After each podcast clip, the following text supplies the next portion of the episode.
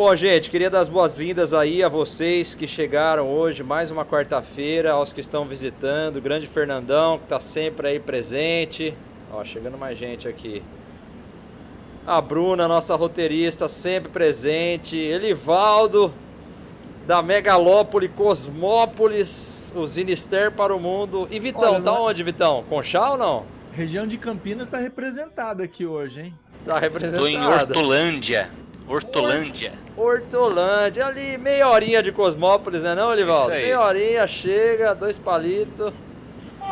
Mas que maravilha que é a internet. A internet não mede distâncias. Ixi, espera aí, eu tirei o mudo de alguém aqui. Aí. Mas, gente, é... Até Yasmin chegou, Brunão. Olha não, é, vai chover. Hoje vai chover canivete. Acabei de chegar na Flórida, vai chover amanhã. Impressionante. Gente, um beijo aí pra Sheila que chegou também, pra Bia. O pessoal aí que tá aí com vergonha de mostrar a cara hoje, daqui a pouco eles tiram a vergonha da cara e aparece aí. Um beijo pra Lúcia, pra Renata, pra Yasmin, pra Elisângela. Então é sempre muita alegria. A gente se encontra aqui. Para você que tá vindo a primeira vez, tipo o Vitão que tá vindo a primeira vez. Olha lá, a Bia apareceu, diretamente do Rio Grande do Sul. E aí, tá frio ou calor aí, ô, ô Bia? Tá mudo. Ô Bia, libera o áudio aí pra gente ouvir aqui. Libera o áudio pra ouvir, ouvir a sua voz estéreo. Ó a filhona lá. Peraí que a filha foi perguntar onde tá a margarina. Mãe, aonde que tá a Nutella? A filha foi, a, a filha foi explicar pra mãe como é que usa o Zoom. É. Como é que libero aqui, minha filha, o Zoom? Oi. Aê! Aê! Tudo bem, minha querida? Me ajudar ela, sabe? Isso, a gente sabe, a gente sabe. A gente já tá, a gente já tá nos 40 também, nossos filhos já nos ajudam na internet, não se preocupa não, viu? De vez em quando vem um aqui e fala assim, não pai, é assim que faz. Mas, gente, alegria, viu? Alegria a gente sempre se encontrar. É, para você que está aqui a primeira vez, que eu acho que é o caso só do Vitão, se não me engano. Yasmin, que faz muito tempo que não vem também. Ó, a gente se encontra toda quarta-feira às 9 horas da noite. Já faz dois anos. Se você quer ouvir os outros encontros que a gente teve abençoados, você pode ir lá no podcast, no Spotify, na Apple TV e seja lá o que for e escrever lá Deep Refine que você vai encontrar lá várias mensagens maravilhosas, beleza? Querido Deus e Pai, obrigado porque a gente está aqui reunido mais uma quarta-feira e a gente para tudo, Pai. Tanta coisa para fazer, tanta coisa para acontecer, mas o Senhor permitiu que a gente estivesse aqui mais uma vez reunido para entender melhor a tua palavra. A gente quer pedir uma coisa só hoje, Pai, que teu Santo Espírito esteja na casa de cada um de nós. O Senhor sabe que o nosso coração é verdadeiro e sincero quando pede a tua presença. O Senhor ouviu aqui pedidos, alguns pedidos de doença, câncer, o Senhor é o médico dos médicos, Pai. O Senhor não gosta de sofrimento algum, mas a gente sabe que a gente vive numa terra muito cheia de problemas e preocupações. A gente quer pedir a tua intercessão por essas pessoas.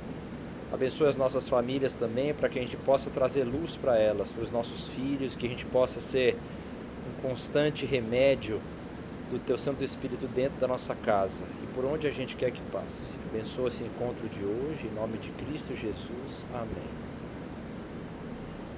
Voltou aí, Clebão?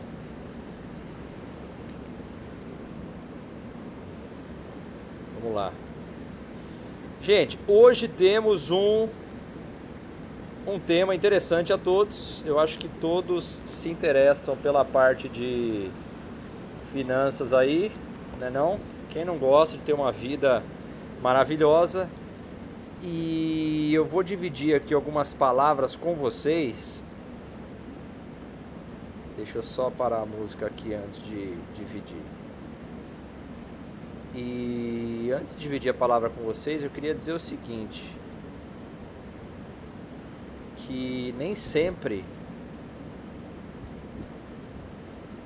nem sempre a gente sabe tudo o que precisa saber com relação a isso, né? Muito menos eu sei tudo o que se trata em relação a isso. Mas qual a diferença de um cristão verdadeiro e o entendimento que ele tem da questão financeira, né? Faz algum sentido as coisas? Deus deixa algumas sugestões pra gente na palavra sobre isso. Então eu vou colocar aqui algumas palavras. Vocês estão vendo aí a apresentação? Sim. Maravilha. A Bruna vai controlando aí, hein, Bruna? Se tem alguma coisa errada aí, você vai falando.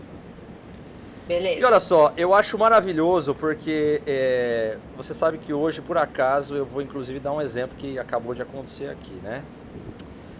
Eu vim passear, é raro esses momentos. Nos Estados Unidos, eu não sei quem, quem não mora aqui, é, talvez não tenha essa consciência, mas os Estados Unidos ele é um país que é 100% quase focado no trabalho. O tempo todo as pessoas estão preocupadas em saber o que o que, que eu tenho que fazer e qual a melhor forma de. Só um minutinho aqui. Deixa eu parar a música que não parou ainda aqui. Olha o Riltão aparecendo aí. Eita, nós, hein? Cada vez que eu abro aqui tem uma pessoa nova para entrar. Beleza, vamos lá. Estão vendo, né? É... E ao longo da nossa vida a gente sempre recebe informações de todas as, todos os lados. E a gente sempre busca. Não sei por que cargas d'água a gente se aproxima e gosta muito do dinheiro. Eu não sei se isso só eu, mas vocês gostam também de dinheiro? O Fernandão que trabalha com bolsa me diz aí, Fernandão, não é bom você meter uns 20% quando você faz umas call que você acerta assim, que você fala, ô oh, Senhor, glória a Deus, salvei o Amém. meu mês. Amém. Antes de a Petrobras cair para baixo, você meteu umas 350 mil put lá, você fala, ô oh, Senhor, aleluia, meu Deus, certo a minha estratégia hoje. Isso é uma coisa que nos emociona, nos emociona porque a gente sempre tá, está em busca de, querendo ou não, luxo e glamour. E eu te faço a seguinte pergunta: será que nós não seríamos feitos dentro da nossa essência para desfrutar a riqueza? Porque não sei se você se lembra, mas a Bíblia coloca que quando a gente acabou de falar, quando melhorar muito, a gente vai ver em um lugar que vai ter ruas de ouro. Eu não sei se já foi em alguma cidade que tem ruas de ouro. Mas você imagina você ter a possibilidade de morar em mansões em lugares que têm ruas de ouro. Quanto que não existe de luxo e glamour. Mas eu quero te fazer a seguinte pergunta: Qual é o seu sonho? Maior sonho aí. Queria ouvir umas palavras aí. Pode falar aí. O que, que é um é um iate? É viajar aí oito meses sem ter que trabalhar? Alguém aí tem alguma sugestão ou alguma ideia? Boa de relação a um bom sonho, não precisa ser necessariamente financeiro, tá? Mas é que geralmente quando a gente tem sonhos, ó o Hilton aí, ó, o Hilton chegou com esse bigodinho aí de galanteador, que isso, hein, ô Hilton, aí sim, hein? Hein, Bruno? Diga, Bia. Eu quero conhecer o Museu do Louvre. Museu do Louvre. Por que, que você quer conhecer o Museu do Louvre? Porque eu amo arte no geral, assim, eu acho maravilhoso. Tu fica dias lá dentro perdido e nunca termina fiquei com uma dúvida agora. Quanto será que está avaliado as artes que existem dentro do Louvre? Porque ali tem Leonardo da, Vinci, Leonardo da Vinci, Leonardo da Vinci provavelmente. Tem assim artistas que nem existem mais entre nós. E aí, Verônica, qual o seu sonho? Fala para mim seu sonho. Ai, meu sonho hoje é facinho. Eu só queria qual ver que é? a neve. Ver neve, cara! Ver neve, que, que sensacional esse sonho! Muito bom esse sonho. Depois que você vê a neve a primeira vez, você vê que o primeiro dia é legal, o segundo dia é ok, o terceiro você vai falar assim, ah, já não é tão legal assim, porque as ruas ficam tudo escorregadia, os carros ficam tudo batendo. E você, Gui? Você que trabalha com máquinas aí, fala aí, qual que é o seu sonho? Então, Brunão, meu sonho é, é ir pro Egito também, ver pedra. Ir, ir pro Egito, um excelente sonho. Ir pro Egito, ver o que? As, as pirâmides? É, conhecer as pirâmides, conhecer a história Legal. deles. Show de bola. E aí, Vitão, qual que é o seu sonho? Meu sonho é não ser obrigado a trabalhar, cara. É trabalhar só se eu quiser. Desculpa Mas- aí, não sei se alguém. Mas ganhar dinheiro, né? Vamos falar assim, não quero trabalhar, desde que eu ganhe dinheiro. Dinheiro não pode parar, né? Exatamente. Mas Ó, a não, ser patroa- obrigado. Você fala assim, a- hoje eu acordei e quero trabalhar. Hoje eu acordei, eu acordei queria ficar tranquilo hoje. Quero ficar eu de boa. meu hoje. sonho, hein? Agora eu quero. Muito bom, muito bom. E Clebão, qual que é o seu sonho? Clebão já. reali- Ó, vou te falar uma coisa. É difícil, sabe por quê? Porque assim, ó, a gente. Você vai entendendo uma coisa. A gente vai ficando exigente. Eu e o Kleber, a gente veio de uma cidade simples. O Elivaldo sabe, Arthur Nogueira é uma cidade simples, Elivaldo. Cosmópolis também é uma cidade simples. Não tem aqueles luxos que a gente pode. E a gente sempre sonhava em, em vir pra América, né, Kleber? Vamos, vamos pra América. Mas daí, você vê o pastor. Pastor aqui já tem a moto, já vai passear no Key West. Fala assim, pô, o sonho do cara vai ser o quê? Vai ser ir pro espaço agora? Então você percebe que a régua do ser humano só vai subindo, né? Só vai fazendo assim, ó. Mas vamos lá, vamos ouvir o sonho do Clebão. Mudo, Clebão, mudo. Vamos lá. Eu, eu, eu já faço o que eu amo. Então, assim, pra eu chegar no sonho, eu acho que seria perto do que o Vitão falou. De você, eu, eu não preciso, se ninguém me pagasse nada, eu faria a mesma coisa que eu faço hoje. Mesma coisa. Desde que você tivesse, desde que você tivesse dinheiro suficiente para o fim da vida, né? Cara, isso aí vai chegar, eu vou chegar lá e Glória a Deus. Vamos vai chegar. chegar lá, entendeu? Vamos chegar. 2023 vai ser o ano que o Fernandão vai fazer mais put na vida, vai ganhar tudo, ô, Fernandão. Ó, já tô cantando a estratégia pra você, hein, Fernandão. Já, já só vai, só. Que Deus abençoe Amém. tuas palavras. Amém. Amém, Bruna. eu vou viajar também. Boa. Ô, Bruno, e você? Fala seu sonho pra gente. Meu sonho como boa publicitária, que eu dei a exatas, é não precisar fazer conta. Eu também já faço o que eu gosto no meu trabalho, mas eu odeio fazer conta. Será que dá para fazer tal coisa esse mês? Será que dá para eu ir em tal lugar? Não quero Ah, conta. entendi. gente. Entendi. Você Não quero calcular.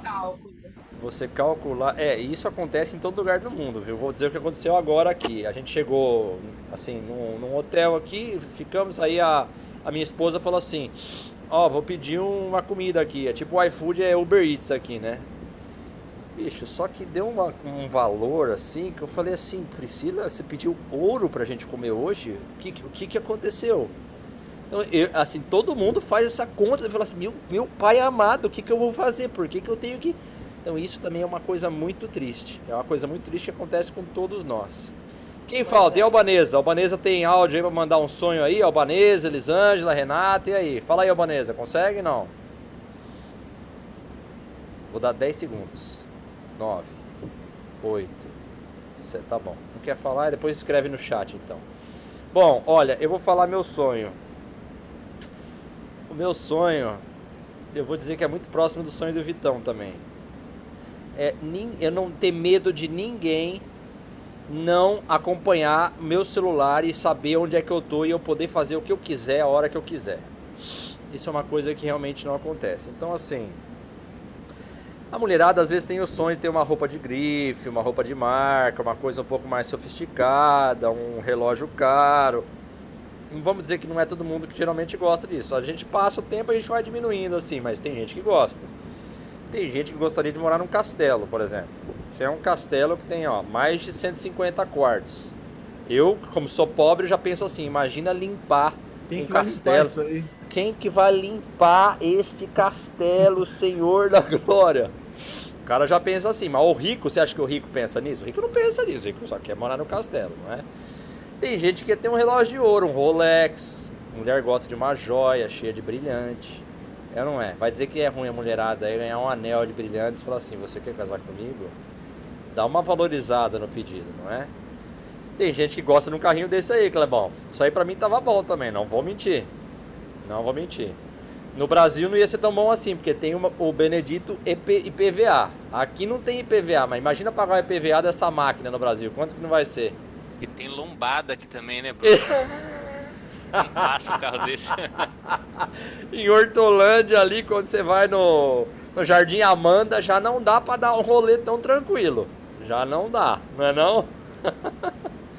Tem gente que queria, por exemplo, um Bitcoin ou que o Bitcoin desse uma subida. Quem tem Bitcoin deu uma suada agora nos últimos dias. Só Eu queria voltar no tempo para ter comprado Bitcoin a 10 dólares. a 10 dólares. Esses dias eu vi a história de um cara que comprou uma pizza aqui por 10 mil Bitcoins, Clebão. Ô, Bruno, tem aqueles caras que tinham Bitcoin e perderam a carteira. a Meu carteira pai. deles Fica procurando depois no, no lixão. no lixão. Tem um, os caras que nem o Fernandão que quer o quê? Que quer uma vela verde.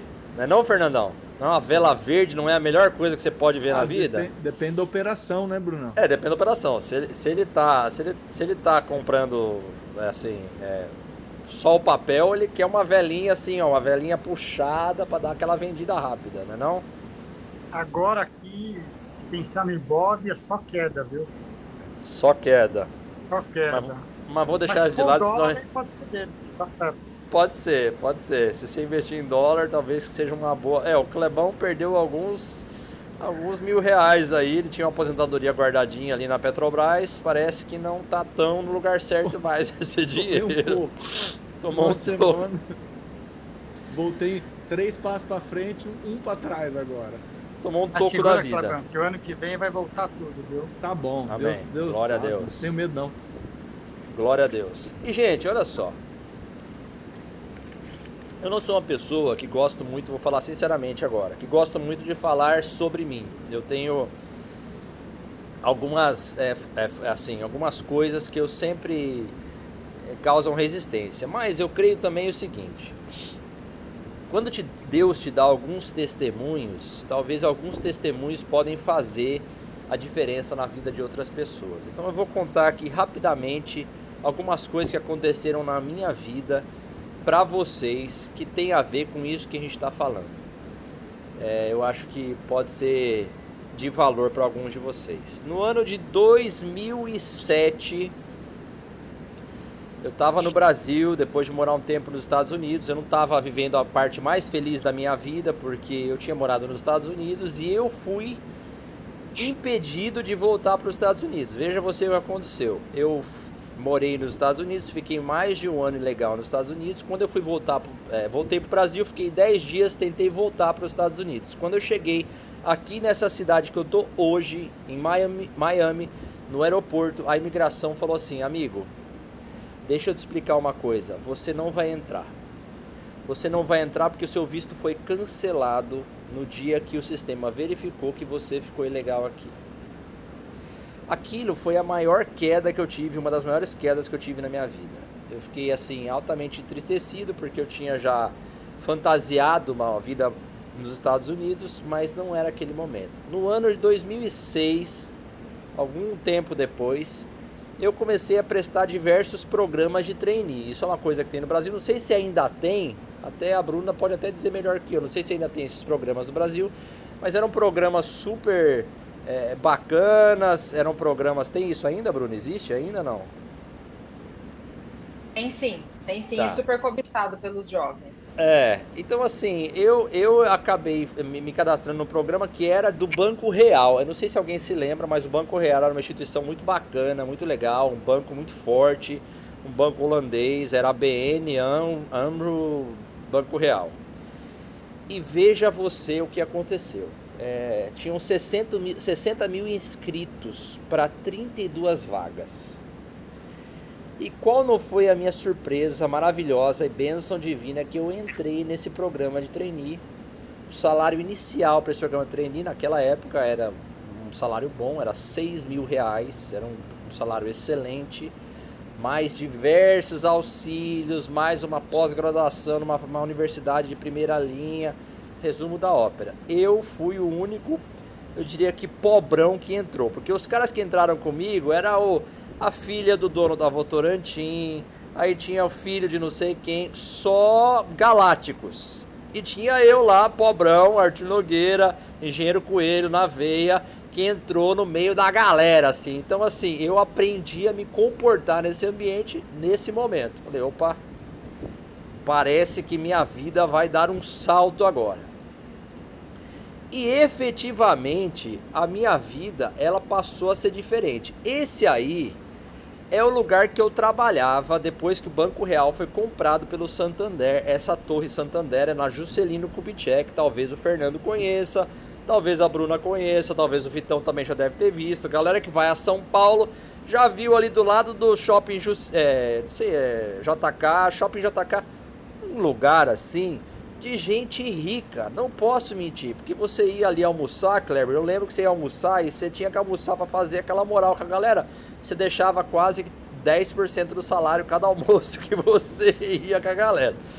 Mas foi demais. Tive grandes chances, conheci pessoas que hoje habitam nos meandros da política, inclusive na política do lado tanto do, da direita como da esquerda. Conheci pessoas que eu nunca achei que eu fosse conhecer conheci Ronaldo Fenômeno, conheci Felipe Massa, conheci Rubens Barrichello, é, conheci Cafu, conheci gente assim que eu nunca achei que eu fosse ver pessoalmente. Aí, jovens, essa era a vista aí da minha sala. Olha aí, Clebão. Uma vista pro Rio Pinheiros que é fedido. Não sei se ainda é, mas era na minha época. Podre. Fedido. Você é. Mas era uma vista galáctica. Pra galera da sociedade civil assim, ó, cara faz parte do manata. Então essa era a vista da minha sala. Então eu viajava todos os dias de Jundiaí com meu festinha, ia lá com meu festinha até a Torre de Santander. Por que, que eu tô falando isso? Porque, olha só, isso aí tive chance de ir no paddock da Ferrari, Clebão. Você já pensou em você conhecer o paddock da Ferrari? Primeiro que eu nem sabia o que era paddock. Vamos começar por aí. A hora que eu fui, falei, cara, isso aqui, isso aqui é água Perrier à vontade, champanhe pra galera tomar.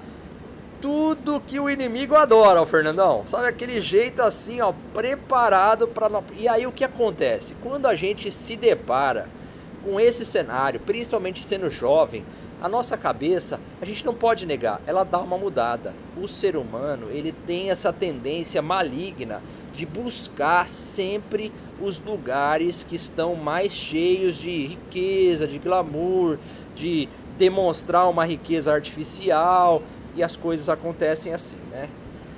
Aí é uma das fotos que eu, que eu recuperei, procurei um pouco nos arquivos. Esse aí é um evento que eu fiz para vocês terem ideia. Tipo assim, a galera que, que, que eu andava assim, se você, ó, vou da direita para da, da direita para a esquerda tem tem eu, tem o Gilberto Menstein, que já faleceu, mas era um cara super é, conhecido da Folha de São Paulo. Marcelo Taz, Fernando Baiton Martins, que é filho da Pérola Baiton e do Paulo Egídio, governador de São Paulo. É, Alex Rohagen, que era o presidente do Google na América Latina. E o outro cara eu esqueci o nome, mas era um cara famoso também, que eu esqueci quem ele era. Mas então assim, veja você eu saí de um cenário de queda completa, tipo assim, seu ilegal, sai daqui, vai embora. Entrei no programa de treino, então eu consegui como se fosse uma redenção para mim, uma redenção, e isso foi demais. Aí eu conversando com o dono de agência, Marcelo Tripoli, Marcelo Taz, então era era gente assim que tava no meu WhatsApp, que a gente batia papo e que a gente essa época o Marcelo Taz tava estouradaço, que o CQC tava tava no, no, no, ar, então era um cara assim que todo mundo queria conversar e todo mundo queria ser amigo dele. Então cara, bicho, eu fui na casa do cara, conheci os filhos do cara, então assim, tive uma oportunidade que talvez eu não teria em nenhum outro lugar. Mas por que eu tô falando isso? Não é para me mostrar isso aí, eu queria já deixar bem claro que isso não significa nada hoje, assim, olhando para tudo isso. Mas, ó, dava entrevista aí pra TV, mas eu quero dizer o seguinte, o meu copo naquele momento, como profissional de mercado, estava absolutamente cheio. Estava cheio. Eu não tinha. Das pessoas que tinham estudado comigo, eu era uma das pessoas que estava melhor colocada. Então, assim, eu não tinha do que reclamar. Deus tinha sido bom comigo, só que tem um grande problema. Quando o copo está cheio, a gente, às, vezes, às vezes a gente acha que o pior da nossa vida é quando o nosso copo está vazio. Mas quando o copo está cheio, a gente se esquece verdadeiramente de quem é o nosso Senhor, de qual é o propósito da nossa vida, que é louvar o nome do Senhor Jesus por todo sempre. Isso não era uma temática da pauta. Vocês acham que eu podia ficar falando isso na mesa do Santander sobre Jesus Cristo, sobre é, é, salvação, sobre coisas na verdade que hoje eu tenho prazer em gastar meu tempo com isso? Eu ia ser taxado como um cara, ah, esse cara aí tá, tá fora do jogo, ele é um cara extremista, ele é um cara, é, é um crente. Então isso não é cool pra galera, não é legal. E eu me deparei, quando eu estava estudando um pouco sobre finanças, sobre, sobre. Eu me deparei com alguns textos que eu queria dividir aqui com vocês. Clebão, como eu leio os seus, você vai ler os meus textos agora, pode ser não? bora, bora. Eu quero, quero, que, quero que você leia este texto aqui. Olha só que força. Não é a taça vazia que nos é difícil carregar, é a taça cheia até a borda, que deve ser cuidadosamente equilibrada.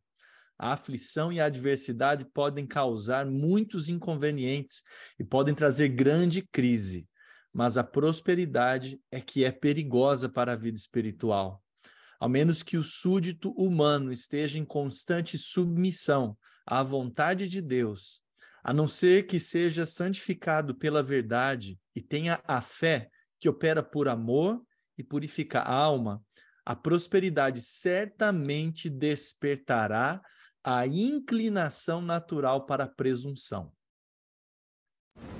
Quando eu me deparei com esse texto, eu vi um pouco da minha história ali, mesmo que seja uma, uma jornada jovem ainda, mas eu vi claramente o que tinha acontecido comigo durante aquela trajetória.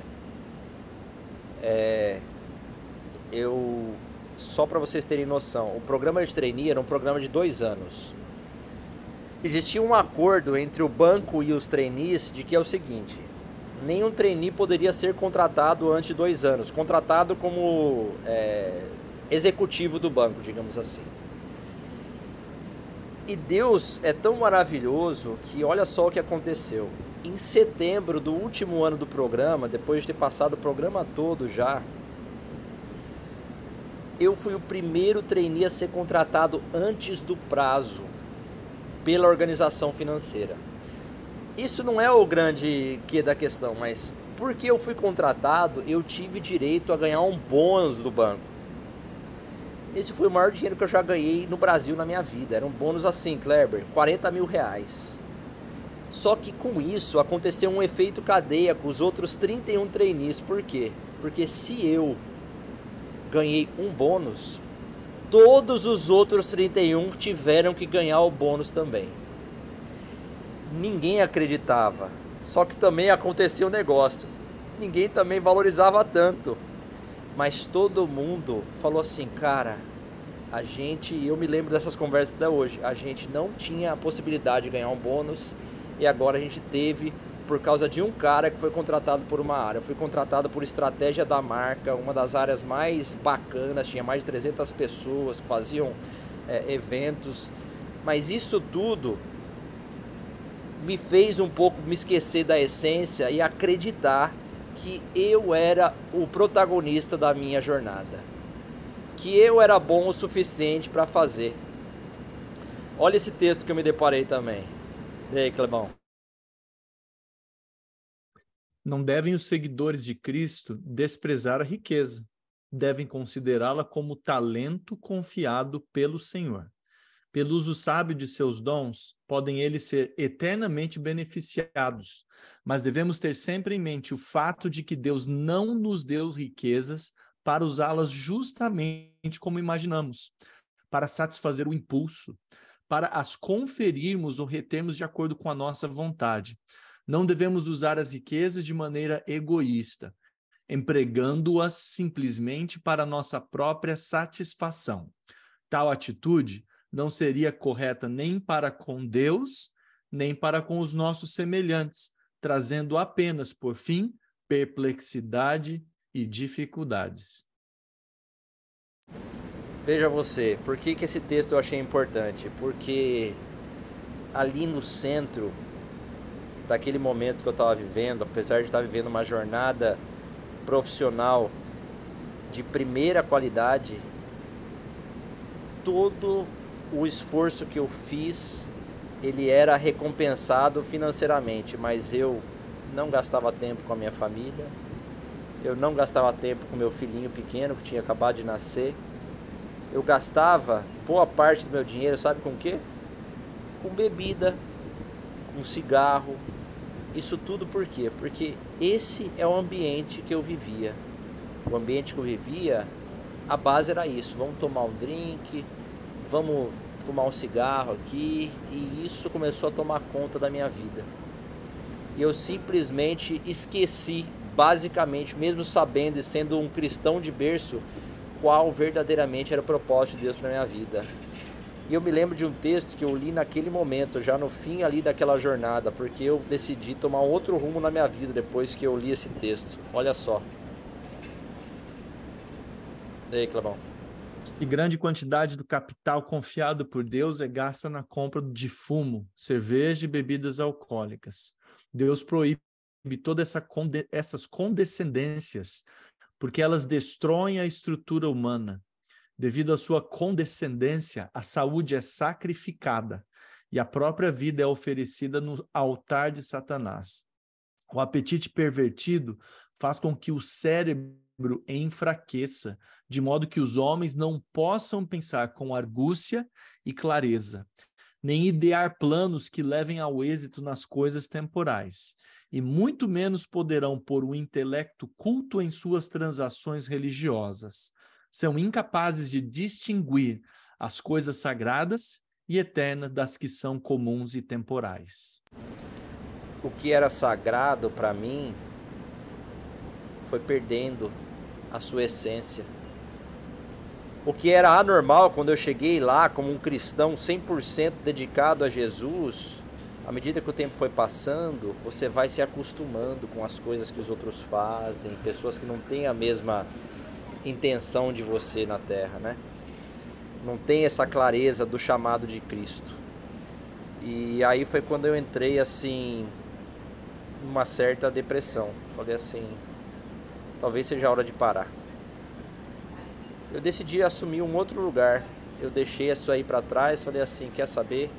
Eu vou mudar de vida. Eu resolvi mudar para o interior de novo, lá para Engenheiro Coelho, recebi um chamado naquele evento que vocês viram a foto lá, que eu tava com Marcelo Taz e tudo mais. Duas pessoas de uma universidade cristã foram assistir e me convidaram para ser professor na universidade. Só que tinha um grande problema, eu ia ter que ganhar oito vezes menos do que eu ganhava. E aí foi aquele momento de decisão. E aí? O que, que eu faço? Eu escolhi. Talvez não seria a melhor escolha pelo olhar e pela perspectiva humana, mas foi a escolha que eu fiz naquele momento. E aí Deus fala mais uma vez: quando todos os casos forem passados em revistas diante de Deus, jamais se perguntará o que professavam mas sim se perguntará: o que fizeram? Foram praticantes da palavra ou viveram para si? Se exercitam nas boas obras de beneficência, nos atos de bondade, no amor, preferindo os outros a si mesmo e a si mesmo negando para serem uma bênção para os outros? Então eu tinha certeza de que Deus estava olhando tudo aquilo. E, e eu me lembrei de um momento Todas as coisas, como diz Romanos, foram criadas por Ele, e tudo existe por meio dele e para Ele. Glória a Deus para sempre. Às vezes, falta quando a gente faz o nosso investimento, às vezes, quando a gente faz o nossa, a nossa aposta, quando a gente se dedica para o nosso trabalho, falta a compreensão clara de quem é o dono de tudo. Quem é a pessoa, quem é o, é, é o Deus que facilita todas as coisas para a gente. E justamente por essa falta, então às vezes a gente está lá ganhando centenas de milhares de reais ou ganhando nem que seja pouquinho, Deus não dá o próximo passo para a gente na nossa vida porque a gente não reconhece a importância de Deus e quem Ele é. A gente não é fiel com os nossos dízimos, não é fiel com a nossa oferta. A Bíblia deixa claro a estrutura financeira da nossa vida que a gente tem que assim, ó, eu sempre aprendi desde criança e aprendo com os meus amigos judeus Eu, quando recebo, a primeira coisa que eu faço é separar a décima parte para Deus. E aí? Por que, que primeiro eu me preocupo? Ah, mas não vai dar para pagar minhas contas. Ah, mas não vai dar para pagar minha conta de luz. Ah, mas não vai dar. Não interessa. Deus vai agir. Ele é o único autor e criador de todas as coisas. Então, às vezes, eu acho que o principal que eu queria deixar para a gente colocar como expressão da nossa vida financeira e expressão da nossa carreira a vontade de Deus sobre a nossa vida.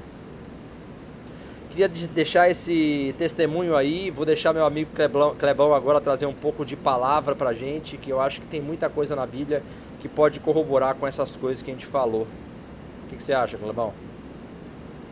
Tem sim, Brunão, tem sim. E a gente vai dar uma olhadinha. Tava aqui, tô.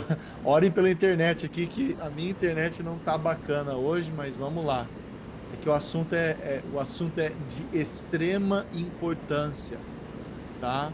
É, Jesus toca nesses assuntos de finanças e e como a gente, você viu que o Bruno ele ele falou, ele começou por essa linha dos sonhos, né? De, de a gente achar que alcançando é, o topo da, da pirâmide financeira, de carreira, que isso vai trazer aquela aquela calma que o coração, que a gente acha que o coração quer, né? A gente às vezes pensa nisso, né? Que a vida. Jesus falou bem isso, né? Falou assim: vocês acham que a vida consiste na, na no, no, acúmulo de bens e de coisas? E, e ele fala assim, mas as flores do campo se vestem melhor que vocês. Os pássaros não se preocupam com essas coisas, né? Essas coisas se preocupam o pessoal que não acredita em Deus. Então, é, Jesus gastou cerca de três quartos das parábolas, das histórias que Jesus contou, tinha tem um pouquinho desse, desse teor financeiro, tá? De, de, de, de gerenciamento de coisas, gerenciamento da vida. Mas, de forma direta, 11 das 39 parábolas que Jesus contou são diretamente relacionadas ao assunto do dinheiro, tá? É, Jesus sabia como isso ocupa um lugar na nossa vida, principalmente no mundo aqui de pecado que a gente precisa fazer trocas. Ele sabia que isso isso tem um lugar central na vida da gente, tá? Se você tá é o que o Vitão falou, né? Eu queria um dia trabalhar sem precisar me preocupar com dinheiro porque realmente isso ocupa um lugar dentro do, da, nossa, da nossa vida. Será que eu o vou Vitão falou pra... que não queria trabalhar, diferente. É, ele, eu tô, eu tô pegando pelo lado assim mais positivo, né? Ele, na verdade, ele queria trabalhar sem se preocupar com o dinheiro, ter tanto dinheiro que você Sei, faz o que você. Faz o que você quiser, trabalha o que você quiser. Fazer o que você quiser. E a gente pode, viu, gente? É, talvez a gente possa conversar. A gente tem o Fernando aqui que trabalha na bolsa eu, eu fiz um curso ano passado sobre qualquer coisa para longo prazo, eu vou tocar um pouquinho nesse assunto. E, e me dá cerca de 3, 4% de retorno mensal, né? É, tem mês que não dá, né? Igual agora, quando as ações caem, não dá para ganhar isso. Então, você fica um mês ali rodando no meio por cento, 1%, mas daí a ação volta a crescer e a gente volta a ganhar 3, 4% no mês se você ouve assim 3, 4%, você acha que isso não é muito, né? 2% no mês, 3%? Mas, cara, isso em 15 anos é muita grana. Não, e aqui, vale já dizer que aqui nos Estados Unidos não existe ninguém que paga 3% por ano. Não existe, não existe. Isso aí não existe aqui nos Estados Unidos, né? É, por isso que os meus investimentos ainda estão no Brasil, tá? Eu tinha uma aposentadoriazinha lá que estava lá parada e eu resolvi fazer investimento mas eu quero entrar aqui na, nas questões bíblicas disso que a gente está falando. E hoje eu quero trazer seis leis bíblicas, tá? Princípios eternos. Gente, igual existem princípios, tá? Na natureza. Por exemplo, o princípio da gravidade, ele é um princípio, tá? É uma verdade da natureza. E assim como o, o, esse princípio na natureza, existem princípios eternos de, de finanças. Tá? O Fernando trabalha na Bolsa de Valores, ele sabe que existem princípios de investimento. Tá? Existem coisas que você faz e coisas que você não faz. Tá? É, quando a gente aprende a ler lá o que o Bruno falou das velas, tem coisas, tem princípios ali atrás. Quando você aprende a ler aquilo ali, você fala, puxa vida, dá para fazer alguma coisa que dá para ganhar. Eu não quero falar isso, eu quero falar desses princípios eternos que Deus deixou na palavra dele para gente aprender. Bora lá que eu quero. Deixa eu colocar aqui. É, isso aqui, princípios eternos de finanças, tá? Então a Bíblia é um livro que é um livro focado na redenção do ser humano, não um livro sobre finanças, mas é um livro que toca nesse assunto de finanças. Então, o tempo inteiro a gente vai encontrar essas, essas relações de Deus tentando ensinar para a gente princípios que existem. Eu quero trazer é, alguns deles aqui para vocês. A realidade do Brasil é uma realidade muito triste, tá? Em relação às finanças. Eu, eu, busquei esse dado aqui, que foi um dado de agosto, que foi uh, feito por um instituto de pesquisa no Brasil, é, fala que um quarto das pessoas, ou seja, 25% das pessoas não quita suas dívidas, tá? E 69% das pessoas, quase 70%, 7 em 10 não conseguem poupar dinheiro. Então, estou falando para vocês aqui hoje, e eu sei que muitos de vocês não conseguem guardar dinheiro, tá? Não dá, não, não, não, não dá para esticar a corda, o elástico não chega tá? Mas eu quero trazer alguns princípios para ensinar para gente como é que a gente pode é, é, cuidar das nossas finanças, como que Deus ensinou a gente a cuidar das nossas finanças, tá bom? Vou fazer aqui o meu melhor para a gente correr aqui hoje, mas hoje é um tema assim. Se eu pudesse falar assim, cara, qual que é o mais, qual seria o tema mais importante para gente? Cara, esse é um dos temas mais importantes, tá? Então bora lá. São seis princípios, são seis leis. Eu coloquei como leis, Tá? Igual a lei da gravidade, são essas leis financeiras da Bíblia. E se você fizer, eu assim, como seu pastor, eu quero que você prospere. Tá? Por mais que eu não recebo nem o dízimo, nem as ofertas de vocês, tá? O meu, eu oro muito pela minha igreja, pela prosperidade da minha igreja. Porque é, é, o reino de Deus ele cresce com o investimento da gente. Tá bom? E a gente precisa entender isso. Quando eu cresço, cresce a minha cidade, cresce a minha influência. E se cresce a minha influência como uma pessoa de bem, uma pessoa do reino, cresce o reino de Deus também. Tá? Muita gente carrega nisso, ai, cristão tem que ser pobre. Não, não tem não. Lá no começo, tanto Nicodemos quanto José de Arimateia foram pessoas que doaram assim fortunas para sustentar o crescimento e a expansão do, da pregação do evangelho. Então, gente, eu quero que a nossa igreja aqui cresça. E eu quero que você alcance, assim, independência financeira e chega nesse ponto aí que o, o, o Vitor, no começo, ele fez uma. Eu quero profetizar sobre a vida de vocês, essa questão de vocês não precisar trabalhar. Tá? No sentido de que o dinheiro nunca será um empecilho na sua vida. Mas para chegar lá, você tem que seguir esses princípios porque é, são princípios de Deus, tá? E quando Deus ele deseja algo para a gente, ele deseja vida, ele deseja prosperidade, tá bom? Então vamos lá. Primeiro princípio é o princípio da eu, eu, eu dei esse nome, o princípio da criação. E com esse princípio da criação, a, a gente tem que entender que não, não é o seu trabalho que te sustenta, tá? Não são os investimentos que te sustentam. Não é o marido rico, a esposa rica que te sustenta, tá? A gente tem que entender que todas as riquezas elas vêm de Deus. O Salmo 24:1 fala disso. Fala que tudo pertence a Deus, todas as coisas vivas dessa terra são de Deus. Mas tem um outro aqui, tá no livro de Deuteronômio, eu quero mostrar isso aqui para você. Vamos lá, Brunão. Agora, agora é o Mas payback.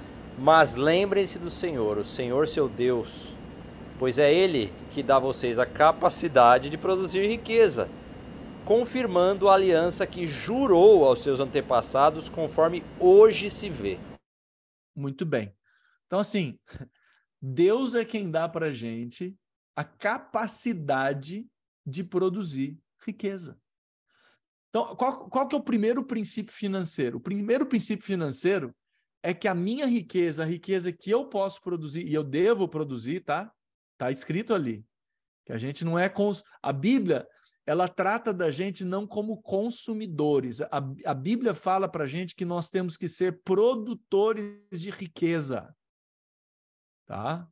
E eu quero, eu quero incitar essa mudança. Se você aceita Deus e o, esse Deus que nos fez a sua imagem e semelhança, a gente tem que entender que dentro dessa lei da criação, Deus nos dá a capacidade de produzir riqueza. Então, assim, a pergunta para a gente pensar é a seguinte: eu estou produzindo mais ou estou consumindo mais? Se eu consumo mais do que eu produzo, eu vou ficar pobre tá? Porque esse é o princípio que está aqui por detrás da lei da criação e de que Deus é a fonte de tudo, tá? Então a gente tem que entender isso. Não é o trabalho, é Deus, tá? É Deus que dá isso para a gente, tá bom? Tem um outro texto que foi esse texto que o Bruno citou, que é o texto de Romanos 11:36, pois dele, por ele e para ele são todas as coisas. Então, primeira lei da, da do da prosperidade financeira é entender a lei da criação, que tudo vem de Deus, a gente vem para esse mundo sem nada, tá? As coisas já estão aqui, as riquezas estão aqui. Durante a nossa passagem por essa vida, Deus, nós que entendemos que somos feitos à imagem de Deus, Deus nos dá a capacidade de, junto com Ele, criarmos, produzirmos e fazermos parte desse trabalho aí no mundo, tá? E se Deus é quem nos dá essa capacidade, entramos na lei número dois, que é a lei do reconhecimento. A gente tem que reconhecer que Deus é o, o Criador de todas as coisas. E Deus deixou um instrumento para a gente reconhecer. O nome desse instrumento que Deus deixou para a gente reconhecer que Ele é o Criador de todas as coisas chama-se dízimo tá? Então, dentro da lei do reconhecimento, nós temos biblicamente um princípio que é o princípio do dízimo, tá? É, é... Gente, entenda o seguinte: Deus não precisa do seu dinheiro, Deus não precisa do nosso dinheiro, tá? Deus cria ouro, tem planeta de. tem Dizem que tem aí é, é, cometa de diamante voando pelo espaço. Deus não precisa do meu dinheiro. Deus não precisa de nada do que eu tenho. Na verdade, ele, ele é que é dono de todas as coisas. Então, quando eu reconheço isso, tá? A Bíblia deixou esse princípio, o princípio do dízimo, para que eu possa reconhecer que Deus é dono de todas as coisas. Dízimo é 10%, tá? É isso que significa a palavra dízimo. Dízimo é 10% de tudo aquilo que chega nas minhas mãos, tá? Então, depois de eu reconhecer a lei da criação e que Deus a, Deus é a fonte de todas as coisas, eu tenho que reconhecer Ele como a fonte de todas as coisas. Então, qual é a primeira coisa que a gente faz quando a gente recebe por aquilo que a gente produziu na vida? A gente separa 10% e aquilo ali é de Deus, tá? Devolve, não me pergunta, né? A gente devolve para ele, tá? A gente não dá dízimo, a gente devolve o dízimo. O dízimo é de a Bíblia diz que o dízimo é de Deus. Agora tem três coisas, né? Aqui, aqui que eu coloquei o texto do Romanos 11, Brunão. Pois dele, por ele, para ele são todas as coisas. Então, tem gente que acha que é só os 10% é de Deus. Não, tudo é de Deus. Mas ele pediu 10. E a tá? Bíblia também deixa claro que as coisas são como se fossem uma concessão. Nós somos mordomos do Senhor. Então, se todas as coisas são dele, é como se ele estivesse nos emprestando para que a gente fizesse uso delas. É, é fácil de, é lógico entender isso, Bruno, pela questão da, gente não levar nada dessa vida aqui. Ponto final. A gente vem nu, vai nu, vem do pó, volta para o pó. E entregar para Deus esses 10%, devolver para Ele, é esse reconhecimento. Tá? Agora, olha que coisa linda do dízimo. Existe uma promessa nos dízimos. Tá? E a promessa está aqui em Provérbios 3, 9 e 10. Lê para a gente aí, Brunão. Honre o Senhor com todo o seu recurso e com os primeiros frutos de todas as suas plantações, os seus celeiros, ficarão plenamente cheios e os seus barris transbordarão de vinho. Então tá aqui, ó. Quando a gente reconhece Deus, primeiro existe uma promessa quando a gente faz essa parceria com Ele, tá? E a promessa é de plenitude, de transbordo, tá? Então, o, dentro do dízimo existe uma promessa de plenitude e transbordo, é uma promessa. Existe um propósito para os dízimos, tá? Está aqui em Deuteronômio 14, 23, no finalzinho. Eu sei que lá fala assim de boi, de vaca e daquilo ali, porque era a economia daquela época era aquilo. Mas no finalzinho do verso 23, em Deuteronômio 14, fala por que, que Deus pediu os dízimos. Para que a razão, o propósito dos dízimos. Para que Bruno. aprendam a temer sempre o Senhor, o seu Deus seu Deus. Depois, lá na frente, o Salomão ele fala assim: que o princípio da sabedoria é o temor do Senhor. Ou seja, quando a gente devolve, a gente traz de, os dízimos para Deus, aquilo ali está ensinando a gente a temer a Deus. Ou seja, existe um Criador, eu sou criatura. E ajuda a gente a definir a nossa identidade. Tá? Então, quando a gente fala assim, ó, isso aqui é quem eu sou, eu não sou Deus, eu sou criatura, e eu vou produzir, e eu vou fazer isso. Isso ajuda a trazer propósito para a nossa vida. E, gente, pessoas que vivem com propósito, elas vivem diferente. Existe um lugar onde a gente também leva os nossos dízimos. Olha só o que o livro de Malaquias, capítulo 3, 10 fala. Tragam o dízimo todo o depósito do templo, todo ao depósito do templo, para que haja alimento em minha casa Ponham-me à prova, diz o Senhor dos Exércitos, e vejam se não vou abrir as comportas do céu e derramar sobre vocês tantas bênçãos que nem terão de guardá-las. Uma, uma reafirmação da promessa, tá? E também coloca os dízimos dentro do, do, do templo, lugar onde a gente adora. Então, onde que a gente devolve o nosso dízimo? No lugar onde a gente adora Deus, no lugar onde a gente reconhece quem é Deus tá? Adoração é, é, é a palavra hebraica para adoração é beijar o pé do rei.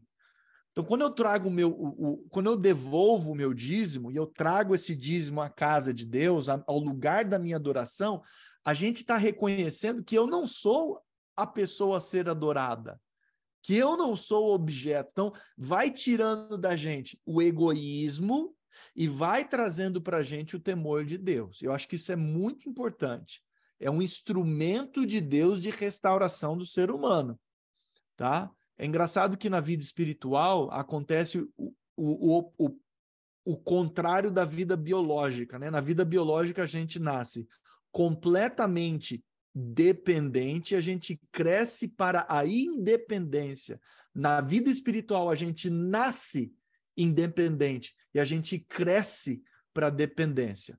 Tá? Então, quando a gente traz, a gente usa os nossos dízimos como um instrumento de adoração, a gente está se colocando Deus no lugar dele e a gente está se colocando no nosso lugar. E os dízimos, eles também obedecem à lei da proporção. Tá? Paulo ele falou isso, que o dízimo não tem que ser algo assim, ah, eu vou dar esse mês porque eu estou sentindo que Deus. Ah, agora. Não tem que ser emocional e não é por compulsão. Tá? Então é, é, é, importante a gente entender que o dízimo ele é proporcional. Por isso que Deus falou: dízimo é 10%. Ele é proporcional. Se eu ganho 10 mil, é mil. Se eu ganho 10, é um. De qualquer forma, eu entendo que eu faço parte desse, desse movimento de produção dessa bênção que Deus está derramando. É. No primeiro dia da semana, cada um de vocês separe uma quantia de acordo com a sua renda reservando-a para que não seja preciso fazer coletas quando eu chegar. É. Olha que coisa linda, né? Separa já. Recebeu? Separa. Chegou na sua mão o dinheiro, a primeira coisa que a gente faz, Deus, obrigado. E, gente, ajuda a gente a se situar no tempo, né? Tem muita gente que anda perdida aí, sem direção na vida. É, o dízimo, primeiro, a gente só dá se a gente já recebeu. Ou seja, Deus já me abençoou. Me ajuda a conectar eu com o presente. Eu te reconheço, Deus. Eu reconheço o seu trabalho hoje na minha vida. Está aqui.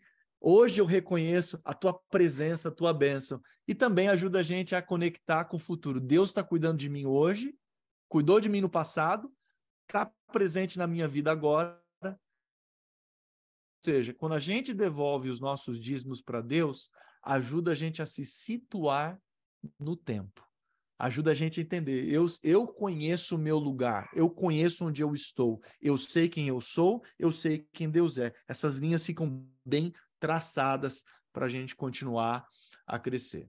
Tá? Então, essas são as leis do dízimo. Primeira lei, a lei da criação. Segunda lei, a lei do reconhecimento de que Deus é a fonte das coisas. Eu faço isso através da minha devolução dos meus dízimos. E aí a gente chega na terceira lei, que é a lei da economia, tá? Se você tá? Você está trabalhando para o dinheiro. Quando a gente economiza e a gente investe o que a gente economizou, o dinheiro está trabalhando para a gente. Então, isso é muito importante a gente entender. Quem está trabalhando para quem? Tá? Porque se você trabalha para o dinheiro, você vai ficar desesperado. Nunca vai ter suficiente. Você nunca vai conseguir tudo aquilo que você quer. Você vai estar sempre correndo, correndo, correndo. E, gente, quem corre sem parar fica estressado, fica sob pressão, não consegue pensar direito e também não consegue ver as oportunidades que Deus está colocando no caminho. Então, é, essa questão da terceira lei, a lei da economia, é uma lei extremamente importante. Alguém perguntou uma vez para o John Rockefeller, que foi um dos, foi o homem, né, na época dele, o homem mais rico dos Estados Unidos. Ele falou assim que ele obedecia o princípio 10-10. 10 para Deus, 10 para o meu futuro. E ele guardava 10% ele dava para Deus e 10% ele guardava numa conta para o futuro, numa poupança. Tá? Se você não consegue economizar, é porque você está gastando demais. Tá? E, e, isso é importante. Então, que, como é que a gente faz? Primeiro, a gente reconhece a Deus. Segundo passo, a gente economiza. A gente paga para nós mesmos, para o nosso futuro. Tá? É, só para vocês terem uma noção, o japonês economiza 25% do que eles ganham, o europeu, 18%, o americano é menos 1%, ou seja, o americano sempre gasta mais do que, do que ganha, tá? E o brasileiro, eu falei para vocês aí que 70% não consegue economizar. Então a gente tem que mudar isso aí, tá? Como é que a gente muda? Conhecimento bíblico. Olha só, olha só o que, a Bíblia fala, o livro de Provérbios, 3 mil anos atrás, o que Salomão escreveu para gente. Não construa sua casa, nem forme o seu lar até que suas plantações estejam prontas e você esteja certo de que você pode ganhar a vida. A Bíblia fala: não construa sua casa. Não compra antes de ganhar que muita gente faz, né? não consegue esperar. É, e, mas e a economia é formada para justamente por isso, né? A gente paga em, ah, eu posso aguentar pagar essa parcela aqui. A gente consome todo o dinheiro do futuro. É isso aí. Tá, tá a internet tá boa aí, gente? É, você tá dando umas pipocadas aqui de vez em quando. Foi só falar, ó. Desapareceu vendo? Começa a falar de dízimo, o capeta já vem já. Pera aí, gente, vamos ver se o Clebão consegue entrar de novo aqui.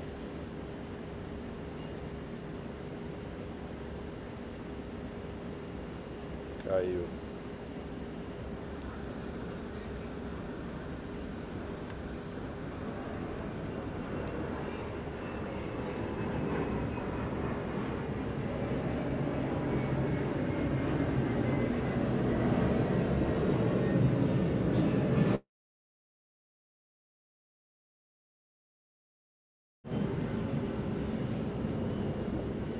Lembrei do William Bonner, estamos com um problema técnico. Gostaríamos de pedir. O William Bonner fala assim, né? Gostaríamos de pedir desculpas ao telespectador. Já estamos trabalhando para a restauração do sinal com a nossa base. Voltou, voltou, Clebão. Tamo junto, vamos lá. Uma, uma, das primeiras coisas que tem que pagar é a conta da internet, viu? Apago. Eu devolvo para Deus o que é de Deus, Vitão. Aí eu pago a... tem uma ordem, né? Aí a gente coloca um pouquinho na, na economia e aí eu pago as coisas da casa. Eu, eu, eu sigo Se a gente não tem onde morar, é difícil o resto, né? Provérbios 13, 11 fala assim: a riqueza é fácil de ganhar e fácil de perder. Olha só o, o Salomão, hein? Quanto mais difícil for para ganhar, mais você terá. Então, é difícil economizar? É. Mas quanto mais difícil economizar, mais você terá. Esse é um princípio, gente. A gente cuida mais, a gente presta mais atenção nessas coisinhas. Então, isso é muito importante para a gente. Quando a gente economiza, tem um negócio fantástico na, nas leis do universo chamado juro composto. Gente, aqui vai montando, vai crescendo. Lembra que a conta, quando você não paga o cartão de crédito, cresce rapidinho? Pois é, se você economiza, cresce também. Não cresce igual o cartão, porque os juros não é igual, mas cresce, tá? E é bonito, gente, é bonito ver o bolo crescer. E aí, quando você começa a fazer as projeções para daqui 10, 15 anos, você fala: puxa vida, eu posso ter tudo isso nesse tempo? Eu falo para vocês que é, é, gostoso quando a gente faz essa conta e a gente vê isso aí, tá bom? Vamos correr aqui a lei da contabilidade. O que, que é isso, gente? O que, que é isso? Vamos ver aqui o que, a Bíblia fala. Vai lá, Bruno. Quem planeja com cuidado tem fortuna, mas o apressado acaba passando necessidade. Tá aqui. Um ponto é, só, deixa eu fazer um comentário que a, o, o marketing em geral, ele é feito para justamente te dar essa sensação de urgência, né? Só amanhã, é só amanhã. Então sempre a gente fica com a necessidade de que vamos precisar e que se não for agora não será nunca. Eu sempre ouvi do meu pai, quando você acha que o negócio está imbatível e que você não vai ter essa chance amanhã, levanta e sai. É, é muito importante, Bruno, isso aí. Então, o que é essa lei da contabilidade? Tá? Tem um outro provérbio aqui, o Provérbios 27, 23 e 24. De novo, tá falando de ovelha porque era a economia da época, tá? Era o dinheiro da época. Quem tinha bastante ovelha, e cabra, essas coisas, tinha dinheiro, né? Tinha recurso. Olha o que, que a Bíblia fala. Lê aí, Bruno. Cuide das suas ovelhas e do seu gado, o melhor que puder. Porque tanto as riquezas como os governos não duram para sempre. Gostei desse pra gente ter esperança. Amém. Viu? Próximos quatro Amém. anos. Esperança. Amém. Vamos ter esperança. Viu? Cuide. O que, é cuidado? Gente, é você saber. É você saber o que, que você tem, o que, que você. Gente tem quatro coisas que a gente tem que saber dentro dessa, dessa questão da contabilidade. Não é assim que você tem que ter um contador. É que você tem que saber. Tem que saber o que você tem, tem que saber o que você ganha, o que você deve e para onde tudo isso está indo. Então é simples, é um caderninho. Você tem que anotar tudo que entrou. Entrou, primeira coisa, reconheço a Deus. Eu sei que isso aqui veio de Deus. Obrigado, Deus. Sentimento de gratidão, de parte da gratidão. Eu sou abençoado. Depois daquela gratidão, a gente fala o seguinte: tá aqui, Senhor, o que é teu, tá aqui, futuro, o que é teu. Coloca lá. Gente, não precisa ser muito, não. Não é o tamanho do aporte, é a constância do aporte. Se você pode colocar, se só pode colocar 10 delão esse mês, 20 pila, coloca. Daqui a pouco tem mais, porque se a gente cuida disso aí, cresce, tá? Isso aí cresce. Tem um negócio que eu, eu tive que aprender as duras penas essa, essa aqui, viu? Crédito fácil, mas ignorância financeira é igual desastre. Vixe. Tá? Eu tive que pagar milhares de dólares. O banco tem uma, um prédio bonito lá. Minha casa não é bonita igual o prédio do banco, não, viu? E tem uma razão por isso, né? Eu tô trabalhando por. Eu estava trabalhando por dinheiro. Eles não. Eles estavam colocando dinheiro na minha mão para o dinheiro trabalhar para eles. E eu escravão do sistema, principalmente aqui que o juro é baixíssimo. Ah, agora colocar tudo no cartão de crédito. Só me ferrei. Não entendi isso aqui, ó. Provérbios 23, 4, 5. Olha o que fala aí, ó. Vai, Brunão. Só eu mudo aqui. Não se mate de trabalhar, tentando ficar mais rico nem pense demais nisso, pois o seu dinheiro pode sumir de repente, como se tivesse criado asas e voado para longe como uma águia.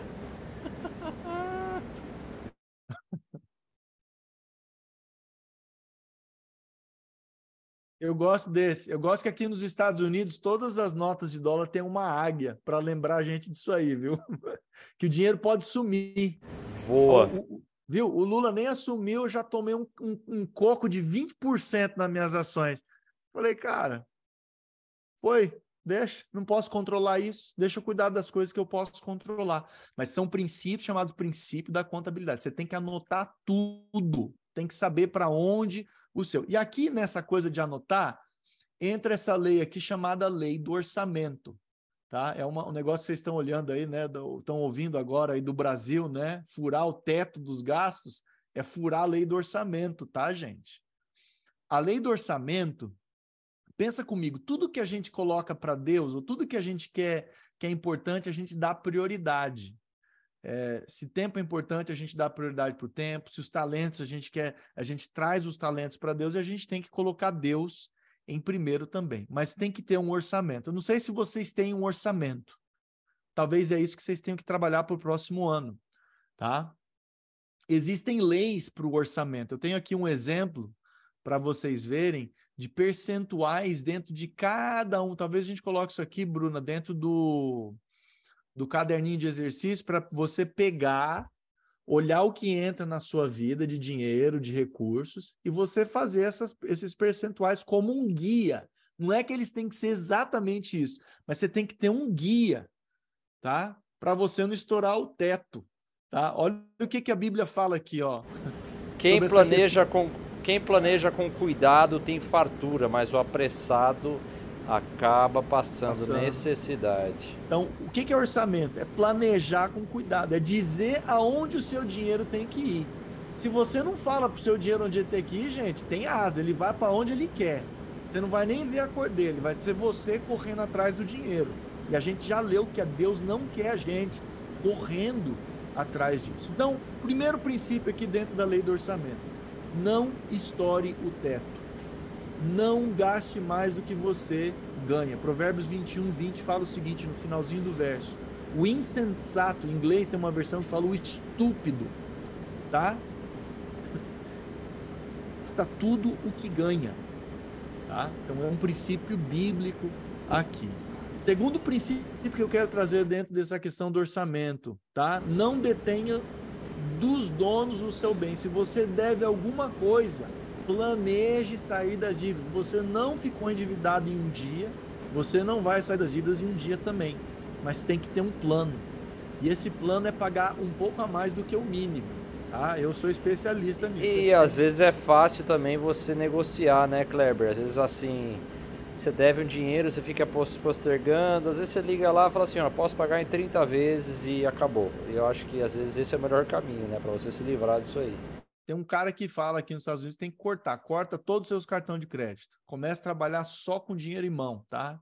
Quem usa dinheiro em cash gasta 30% a menos do que quem usa plástico, tá? Isso é uma é uma estatística. Por isso que você recebe as cartinhas do banco toda toda semana, cartinha, ó, oh, abre um cartão novo, ó, oh, usa a gente, ó, oh, o juros está mais baixo. Gente, não acredito, tá? É, eles, eles ganham. O Bruno já trabalhou em banco, sabe do que eu estou falando. Nossa, tá? ganha muito, não é pouco, não é muito. A ninguém devais coisa alguma a não ser o amor. Toma essa. Toma essa, a não ser o amor. Romanos 13 fala, não é para dever para ninguém. Então tem um plano para sair da, das dívidas. Terceiro, planeje o seu futuro. Ah, essa parábola, gente, de Lucas 12 é um negócio fenomenal. Aquele cara que juntou bastante, agora, ah, agora que eu tenho bastante, vou construir silos maiores. Aí Deus fala o seguinte: insensato, esta mesma noite a sua vida lhe será exigida. Gente, o cristão tem que ter um plano para viver economicamente e quando ele deixar esse mundo, ele tem que ter um plano aonde que as coisas deles vão ficar. Tá? Isso é muito importante. A pergunta é, então, quem ficará com o que você preparou? Tá? Então, a gente não sabe o dia que a gente vai, mas o governo já tem um plano se você não tiver um plano para sair, tá? Eu ouvi o Haddad falando aí que, que herança tem que ficar para o governo. Se você não tiver um plano, eu fiquei, nós ficamos a nossa família 13 anos tentando desenrolar os bens dos meus avós. 13 anos, porque eles não tinham testamento. Então, cristão tem que ter testamento. Tá? Algumas igrejas oferecem esses serviços gratuitos. Tá? Eu sei que aqui nos Estados Unidos a Igreja Adventista oferece gratuitamente o serviço de testamento. É importante a gente fazer isso aí, faz parte da lei do orçamento. E aí entra a última lei, que é a lei do contentamento. Tá? A lei do contentamento.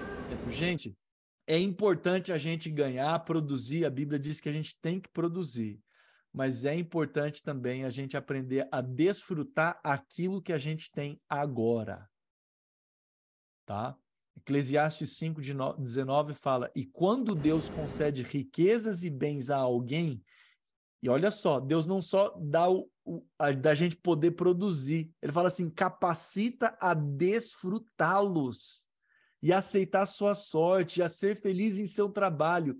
Isso é um presente de Deus. Eu sei que talvez você não esteja contente ainda no lugar onde você está, mas deixa eu falar um negócio para você. Aceite esse presente do contentamento. Viva a lei do contentamento.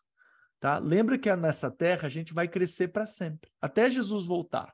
Filipenses 1,16 fala que aquele que começou o bom trabalho em você vai trabalhar até o dia de Cristo, até o dia de Jesus voltar, a gente vai estar tá aqui nessa terra, na nossa lida, fazendo as coisas. Jesus, Mateus 24 e 25, fala: um vai estar tá no campo, um vai estar tá em casa, um vai estar colhendo. A gente vai estar vivendo a vida nossa, com perseguição, sem perseguição, a gente vai estar vivendo.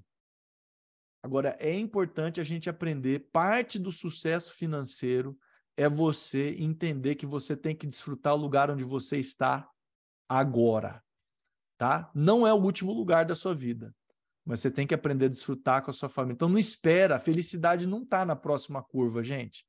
O marketing quer te convencer disso aí, viu? Desculpa os marqueteiros aqui, eles trabalham para isso, eles usam linguagem, cores, imagens para tentar convencer, eles estudam a gente.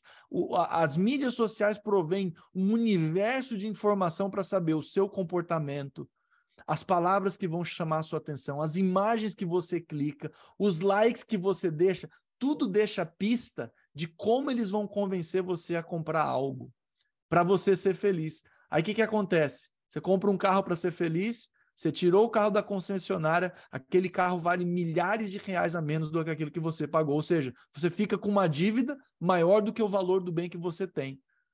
E algum mês depois já não tem mais o cheiro de novo, viu? Aí você está com a dívida com o negócio. É, é, é assim, aprenda a desfrutar aquilo que você tem. Seja frugal, obedeça essas leis. Pastor, por que, que tudo isso é importante? Porque está intimamente ligada a maneira como nós gerenciamos a nossa vida e as finanças, tá? E, e a nossa herança celestial. Não é que só vai para o céu quem aprende a, a cuidar bem das finanças, tá? Mas existe um princípio que quando nós entendemos, olha o que Jesus falou em Lucas 16, 10 e 11. Quem é fiel no pouco, também é fiel no muito. Quem é desonesto no pouco, também é desonesto no muito. Assim, se vocês não forem dignos de confiança em lidar com as riquezas deste mundo ímpio, quem confiará as verdadeiras riquezas a vocês?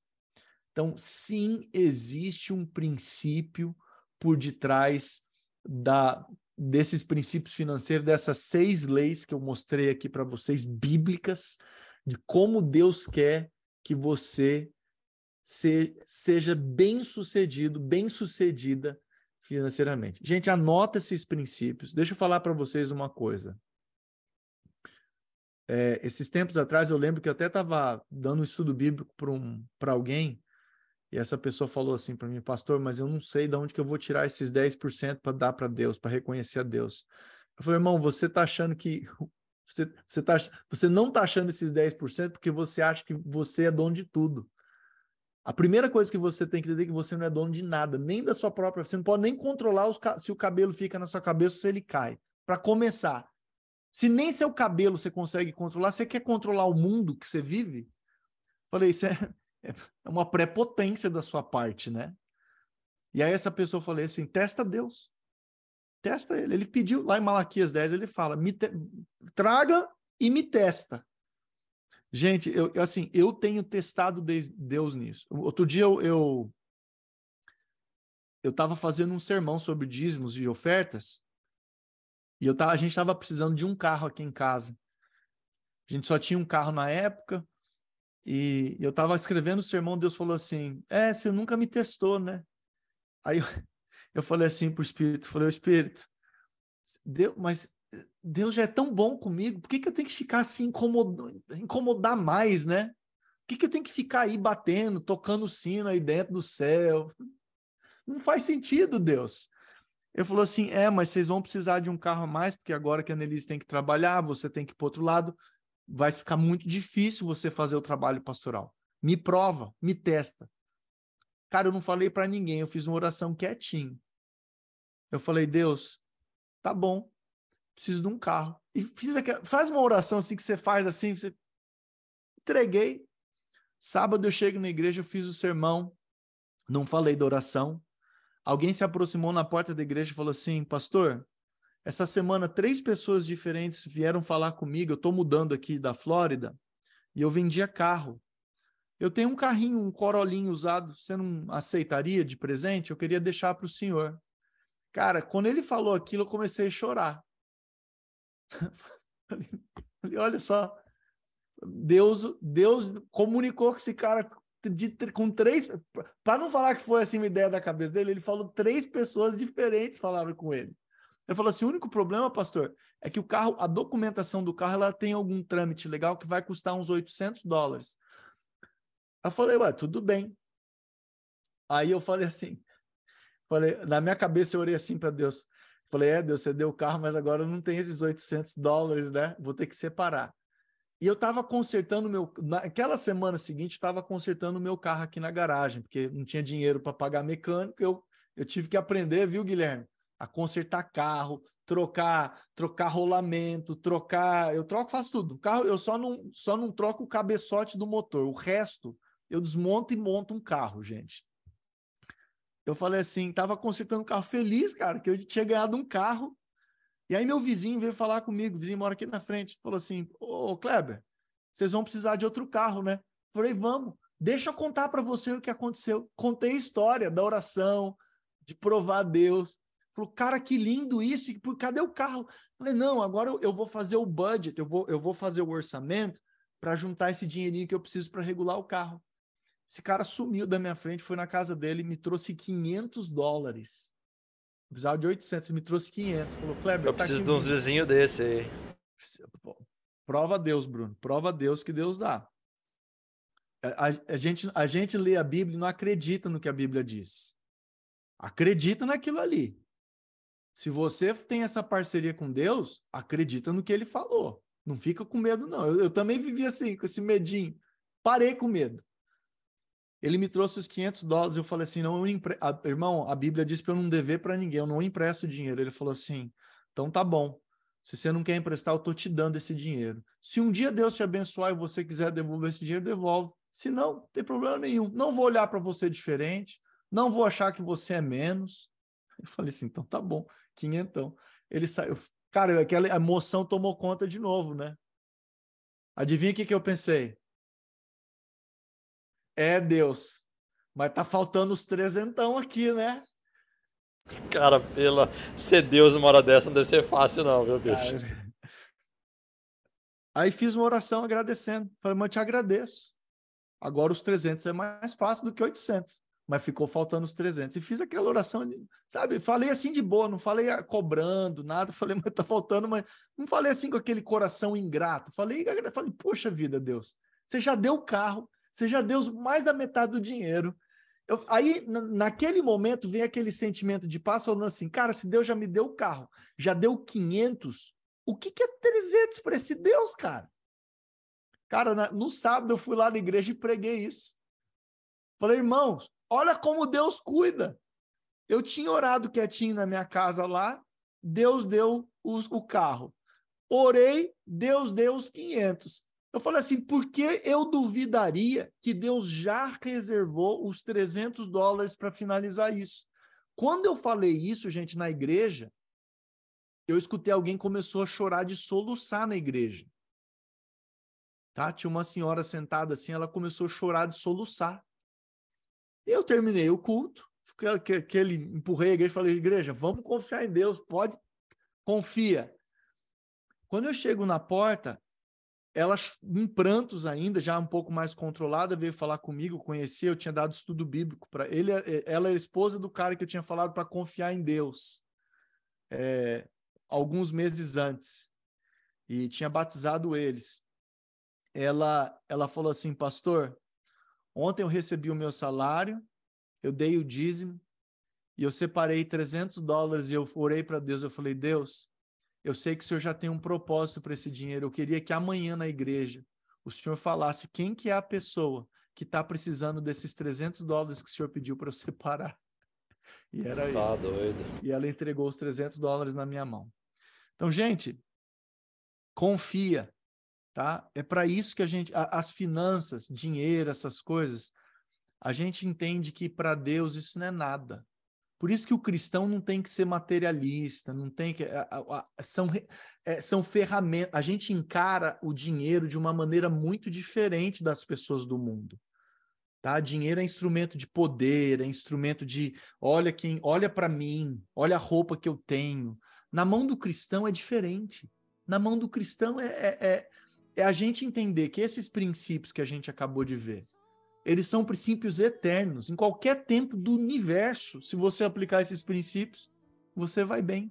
Você vai economizar, você vai ter o seu futuro e o futuro das próximas gerações está garantido. E se você ensinar isso na sua casa para os seus filhos, eu tenho certeza de que é, 2023 vai ser uma bênção se você ainda não pratica esses princípios. Se você já pratica, talvez tenha algumas coisas aqui que, gente, que eu falei dessas leis, que você precisa ter um momento de eu preciso melhorar nesse aspecto aqui. Eu preciso ficar dentro do, do, do meu orçamento. Eu preciso resolver a questão das minhas dívidas. Eu preciso reconhecer a Deus. Eu preciso ver que Ele é a fonte das coisas, que eu não, não vem de mim, é dele. Ele que dá a capacidade de produzir. E eu tenho certeza, gente, que se você fizer isso, é, a gente vai ter uma igreja muito bem sucedida dentro dessa, de- dentro dessa, dessa área, dentro desse, desse espectro financeiro da vida que, que a gente tem aqui nesse mundo. Vitor, no céu, eu não acho que é, a gente não vai trabalhar. A gente vai trabalhar no céu, mas vai ser para a gente viver sem essa pressão financeira, de, de sobrevivência. Mas eu quero dizer o seguinte, que se a gente observa esses princípios, a gente já pode viver o céu hoje aqui na Terra. Entendeu? Existem milhares de pessoas, eu tô há 10 anos, eu- meu, meu, meu, meu gol é para daqui 10 anos eu não precisar mais trabalhar por dinheiro. O dinheiro tá trabalhando por mim lá todo mês, juros composto. Tá lá, meu dinheirinho. Diminuiu 20%? Tem problema não. Eu ganho 1% esse mês, mês que vem eu ganho mais 1%. Tô nem preocupado. Todo mês eu faço meu aportezinho, é um pouquinho a mais, e vai crescendo o bolo. Vai chegar a hora que isso aí tá trabalhando para mim. E aí a gente tem não só pra gente, mas a gente tem agora para abençoar outras pessoas. Entendeu? Acho que a gente como cristão não faz mais porque a gente tá tanto que a gente está dando dinheiro para o banco em vez de ajudar o pobre, a viúva, o órfão. Então a gente precisa mudar a forma como a gente vê o dinheiro e viver esses princípios, não só para a gente ter paz, mas para a gente ser instrumento de paz para um mundo que está quebrado.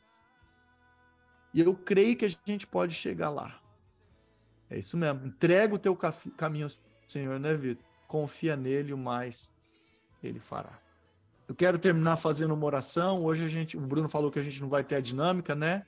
Mas eu queria que você levasse esses princípios com você e você pensasse naquilo que você tem que mudar aí. Tá? Eu sei que alguma cordinha tocou aí, né, no, no coração de vocês. Alguma coisinha você vai ter que arrumar dentro desse espectro financeiro. E se a gente arrumar, eu tenho certeza que a nossa igreja vai ser uma fonte de bênção para as pessoas ao nosso redor. Tá bom? Vamos orar. Deus de amor, te agradecemos por Senhor ser um Deus que está envolvido no nosso passado, no nosso presente e no nosso futuro.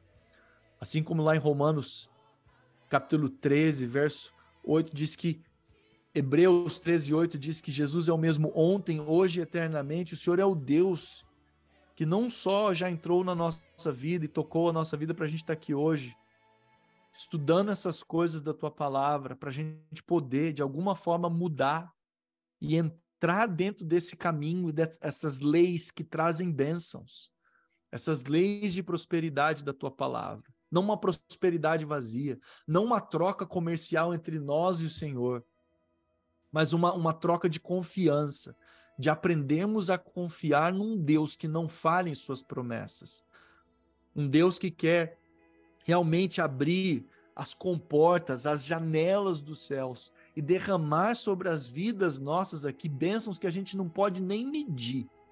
Então, Pai, ajuda, nos ajude a confiarmos mais em Ti, a entregarmos não só o nosso coração, a nossa mente, o nosso corpo, as nossas finanças, os recursos que o Senhor tem colocado em nossas mãos, para que assim não só a nossa família possa crescer, mas para que as nossas casas, as nossas igrejas possam se transformar em centros de distribuição de bênção e serem sim um centro de transformação para as pessoas, o lugar perfeito onde a necessidade encontra pessoas que amam, mas não só dão, mas ajudam a desenvolver esses recursos, ensinam, educam, e que esses princípios possam ser reproduzidos nas nossas casas. E que assim a gente possa continuar, querido Deus, esse caminho de prosperidade que o Senhor prometeu ao teu povo. Abençoe cada pessoa aqui. Eu sei que cada um tem um desafio pessoal. Alguns aqui por anos têm sobrevivido, vivido à margem ali da pobreza, não tem muito. Não dá, é difícil achar aquele, aquele pouquinho para economizar. Mas, Pai, consiga, coloca no nosso coração confiança em Ti e dá-nos a certeza da Tua companhia e da Tua vitória. Fica conosco durante essa noite durante o restante dessa semana. É o que pedimos em nome de Jesus. Amém. Amém.